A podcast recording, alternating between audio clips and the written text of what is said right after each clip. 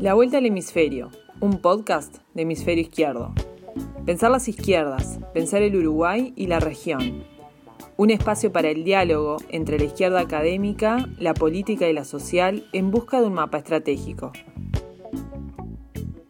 En este episodio, Derecha, Liberales y Libertarians, un diálogo con el colectivo Entre.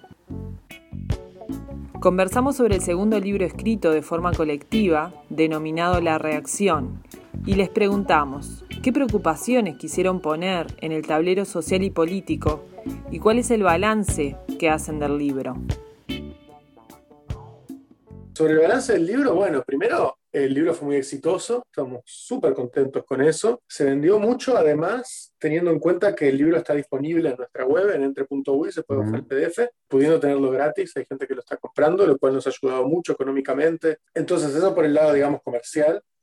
Después yo creo que fue un libro muy oportuno, que bueno, 2019 fue el año que ganó la derecha, y había mucha gente de izquierda que estaba convencida de que eso no iba a suceder, de que eso no podía suceder. Nosotros no es que lo, que lo predijimos, porque no era una bola de cristal, pero sin duda teníamos la, intuición y la certeza, la percepción de que algo se estaba moviendo en el lado derecho de la política y que había que hacer una intervención sobre eso, partiendo de cosas tan básicas como explicar qué dice la, ciencia política sobre qué es la derecha, hasta hacer una historia de la derecha uruguaya, hasta enfrentar de alguna forma, digamos, polémica en la segunda parte del libro algunos argumentos comunes de la derecha uruguaya eh, que se presenta como políticamente incorrecto. Eh, eso sobre el libro. Y bueno, después más que sobre el libro, lo, interesante es el tema, porque por ejemplo en ese momento, si bien en ese libro hay todo un capítulo sobre la historia del neoliberalismo Uruguay, en Uruguay el fenómeno libertario era otro, que en Uruguay todavía no es demasiado fuerte si se compara con Argentina y con Brasil.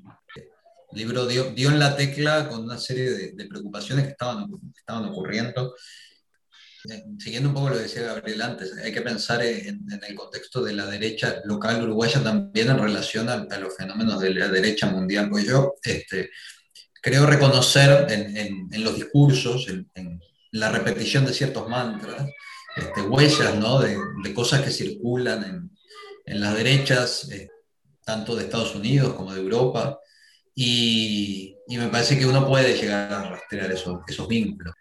Bueno, evidentemente yo creo que había una, necesidad de explicar eh, un avance de la derecha que si uno se movía en ciertos lugares le podía llegar a parecer invisible.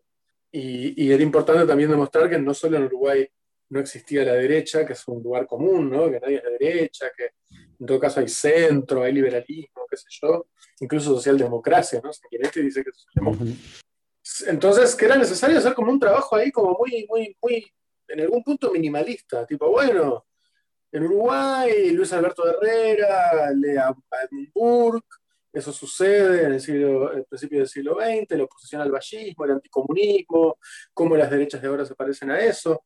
Y yo creo que eso, que cualquier persona de izquierda más o menos lo sabe, puesto ordenado, produce cierta potencia, cierta inteligibilidad de la situación. Obviamente, pasados dos años, eh, y habiendo seguido pensando el tema de un montón de formas, habría un montón de cosas para revisar. Pero, pero bueno, creo que en su momento eso pegó porque, porque era necesario que alguien dijera, bueno, esto está pasando. Y pasó. Y en ese momento, no es que el Frente Amplio fuera triunfalista, pero digamos que estaba en negación respecto a algunas cosas que estaban pasando. Derecho y liberalismo, ¿es todo lo mismo? ¿Es acaso un matrimonio por conveniencia?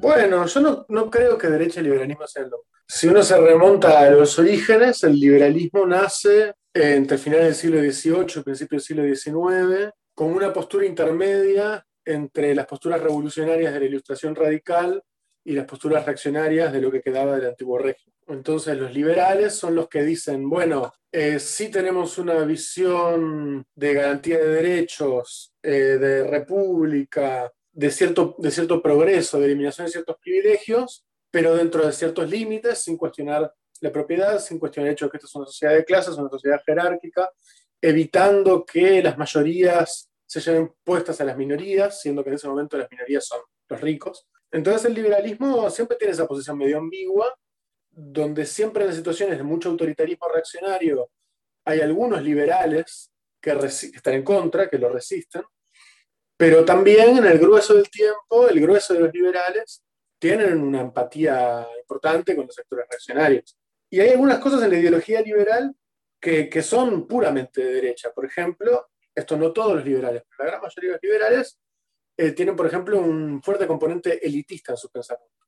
Esto lo vas a encontrar en, en liberales conocidos como progres, como John Stuart Mill, esta idea de que las mayorías salvajes amenazan con llevarse puestos a las pocas personas especiales que son capaces de crear. Es algo típico del discurso liberal del siglo XIX y del XX también y del XXI. Entonces ese antimayoritarismo, ese pensamiento que en algún punto es antidemocrático, aunque acepten ciertas cuestiones controladamente de democracia, eh, evidentemente los hace parte del campo de derecho en la mayoría de los casos.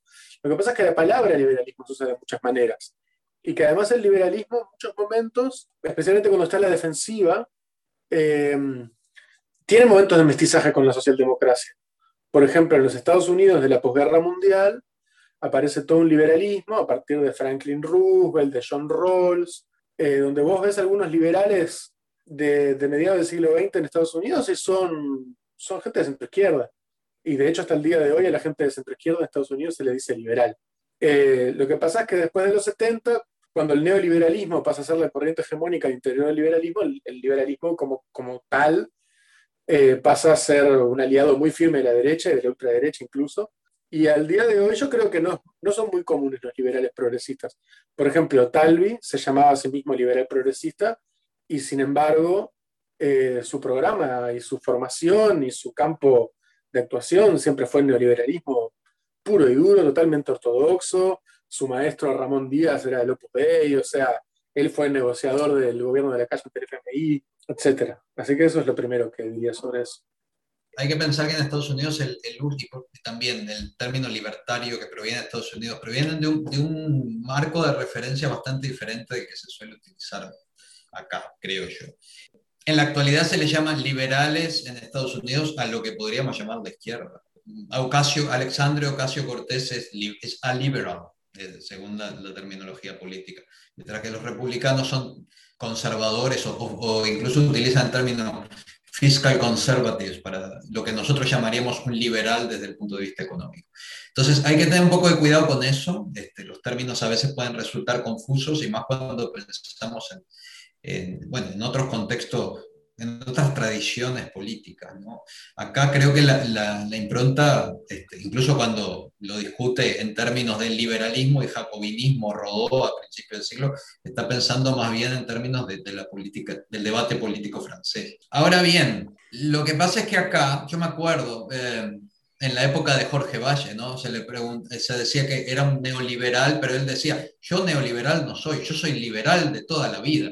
Entonces, yo creo que él, en el caso de Jorge Valle, él aludía bueno, a, una idea liberal que tiene que ver un poco con lo que fue la salida este, de, de, la Segunda Guerra Mundial, este, todo lo que fue el establecimiento de los organismos del Bretton Woods y, el surgimiento de, de bueno, de, las teorías que después serían el, el, el pasto de la, Escuela de Chicago, este, que es un poco de donde viene lo que acá en Uruguay se le llama liberalismo y bueno, y su, restitución, yo creo que, yo diría, a partir de, de Reagan y Thatcher, eh, como, como doctrina económica, pero que tiene un fuerte componente en la defensa de la propiedad privada como, como principio de toda libertad.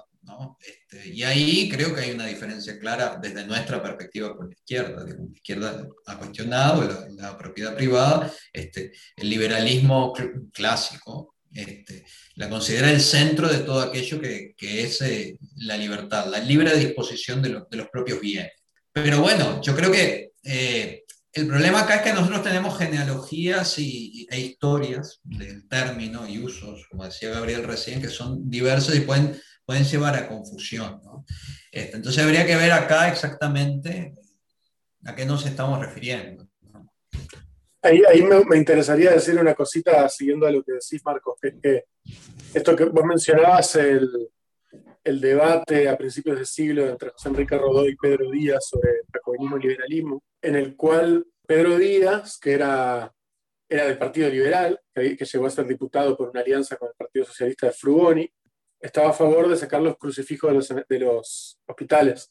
Y José Enrique Rodó, que era bueno, un intelectual y un político, latinista, conservador. Eh, Colorado riverista. sí, sí. Verá la derecha del Partido Colorado. Contra Valle, ¿no? Claro. Y Pedro Díaz es bien interesante porque Rodó acusa a Pedro Díaz de no ser liberal, sino ser jacobino, porque un buen liberal sería tolerante con la religión. Y eso es bien interesante porque en la primera mitad del siglo XX se le dijo liberal al vallismo. Por ejemplo, Va Ferreira, que era un tipo que estaba a favor de la reforma agraria, eh, se decía a sí mismo liberal. Eh, y eso tiene que ver con que hay muchos liberales a principios del siglo XX en Uruguay que ven al liberalismo como una, una simple continuación de la tradición republicana. Pero ya en ese momento Rodó estaba, estaba corrigiendo, estaba diciendo, no señores, el liberalismo no es simplemente sinónimo de una tradición republicana, de participación, de democracia, eh, progresista, cientificista. No, el liberalismo es la defensa de la distinción de la gente meritoria, es la tolerancia a las diferentes ideas, es cierto tipo de neutralidad del Estado y es la continuidad de, de, ciertas tradiciones de Europa que tienen que ver con formas transaccionales de lograr la paz. Y ahí me parece, yo estoy de acuerdo con Rodo, me parece que, que hoy eh, es mucho más adecuado llamar a un ballista republicano que llamarlo liberal. Pero bueno, como bien decía Marcos, eh, como son palabras polisémicas, evidentemente al uno tomar una definición para delimitar el objeto y decir que es y que no es, se encuentra con problemas y tiene que tomar en un punto decisiones políticas sobre cómo llamar estas cosas. ¿Cómo pensamos esa dicotomía de derecha e izquierda? derecha como sinónimo de liberalismo y más mercado, y la izquierda de autoritarismo y más Estado. En el libro básicamente se hace una revisión de criterios sobre derecha e izquierda y una de las cosas que se plantea es que eh, la derecha se caracteriza por una defensa de las jerarquías. Entonces digamos que acá el criterio va, va por otro lado. ¿no? Este, se sale un poco del esquema. También porque hay izquierdas antiestatistas o cuestionadoras de lo estatal. Pensemos en la tradición del anarquismo, por ejemplo. Del mismo modo, eh, la derecha ha sabido hacerse, hacer uso del Estado eh, en, el autoritarismo histórico. Y, una de las grandes cuestiones, que Gabriel hacía mención de esto, es que el liberal este, puede transformarse en autoritario si, ve que sus privilegios este, se ven amenazados de algún modo. Entonces, digo, eso, no, ya si querés hablamos de la política actual, digo, yo soy docente, ¿no? Y en, la educación estamos atravesando una situación en la que un grupo de, docentes fue sancionado por expresar una, idea, una opinión política. Este, los docentes del Liceo 1 de San José. Yo trabajé y conozco el caso. Entonces, hay un gobierno que se presenta con credenciales de liberal, aplica medidas autoritarias para bueno, perseguir a un sindicato, por ejemplo. ¿no? Entonces, acá vemos claramente cómo el, liberal se pone la máscara de liberal también cuando le conviene, esa idea de las libertades y, y, aquello de yo defenderé el derecho a decir su opinión, pese a que, bueno, yo que digo, no hay que, hay que, no hay que perder de vista eso, también a veces las etiquetas son asumidas y las actitudes por problemas de, de conveniencia política del momento. ¿no? Sí, ahí ah, yo creo que hay algo que, que para mí es el eje de, esta discusión, que es que se necesita mucho Estado para que haya un mercado. Y esto es algo que los liberales siempre supieron. O sea, el discurso público de los neoliberales es muy hipócrita, porque si vos lees a Hayek, por ejemplo, El Camino de la Servidumbre, que es un libro clásico del neoliberalismo, él explica con toda claridad, el tema no es que no haya Estado, ni que haya poco Estado, el tema es que el Estado sea capaz de organizar las cosas de tal modo que el mercado pueda funcionar. O sea, el Estado tiene una función, una función totalmente fundamental. Y que además, si estuviera en riesgo el mercado, el Estado tiene derecho a, recortar un montón de libertades porque, porque el socialismo y la anarquía son el mal mayor. mal mayor que el autoritarismo. Esto Hayek lo explica de forma cristalina. Eh, lo que pasa es que después, cuando los neoliberales hablan, no entre ellos, sino para afuera, postulan esta diferencia, esta oposición entre libertad, mercado y autoritarismo-Estado. Pero no solamente ellos se aliaron con cuanto autoritarismo hubo, eh, en, por ejemplo, en América Latina en la segunda mitad del siglo XX. Por ejemplo, todo el gabinete de Pinochet, el libro blanco, todo, los Chicago Boys, todo aquello. Sino que además, yo creo que realmente hay que hacerse la pregunta sobre la libertad, ¿no? ¿Cuánta libertad realmente le produce al grueso de la gente el mercado? Las personas son libres de elegir qué vida llevan, son libres de elegir qué trabajo tienen, son libres de elegir a qué dedican su vida en condiciones de mercado y de, la brutal desigualdad que los mecanismos de mercado producen. Entonces yo creo que realmente la discusión sobre la libertad es absolutamente central y que es clave que, los liberales y los neoliberales no se la apropien para sí, porque creo que ahí realmente hay que hacerse la pregunta, ¿no? ¿Qué, cuánta libertad realmente está ofreciendo el neoliberal a la mayoría de la gente? Eh, y después sí, evidentemente se puede discutir al revés. Yo creo que a la izquierda no la define la izquierda no es definida por una postura positiva respecto al Estado. Eso no es verdad. Hay mucha gente izquierda que cree eso, en Uruguay en particular. Y yo creo que es una postura muy errónea y muy, muy peligrosa.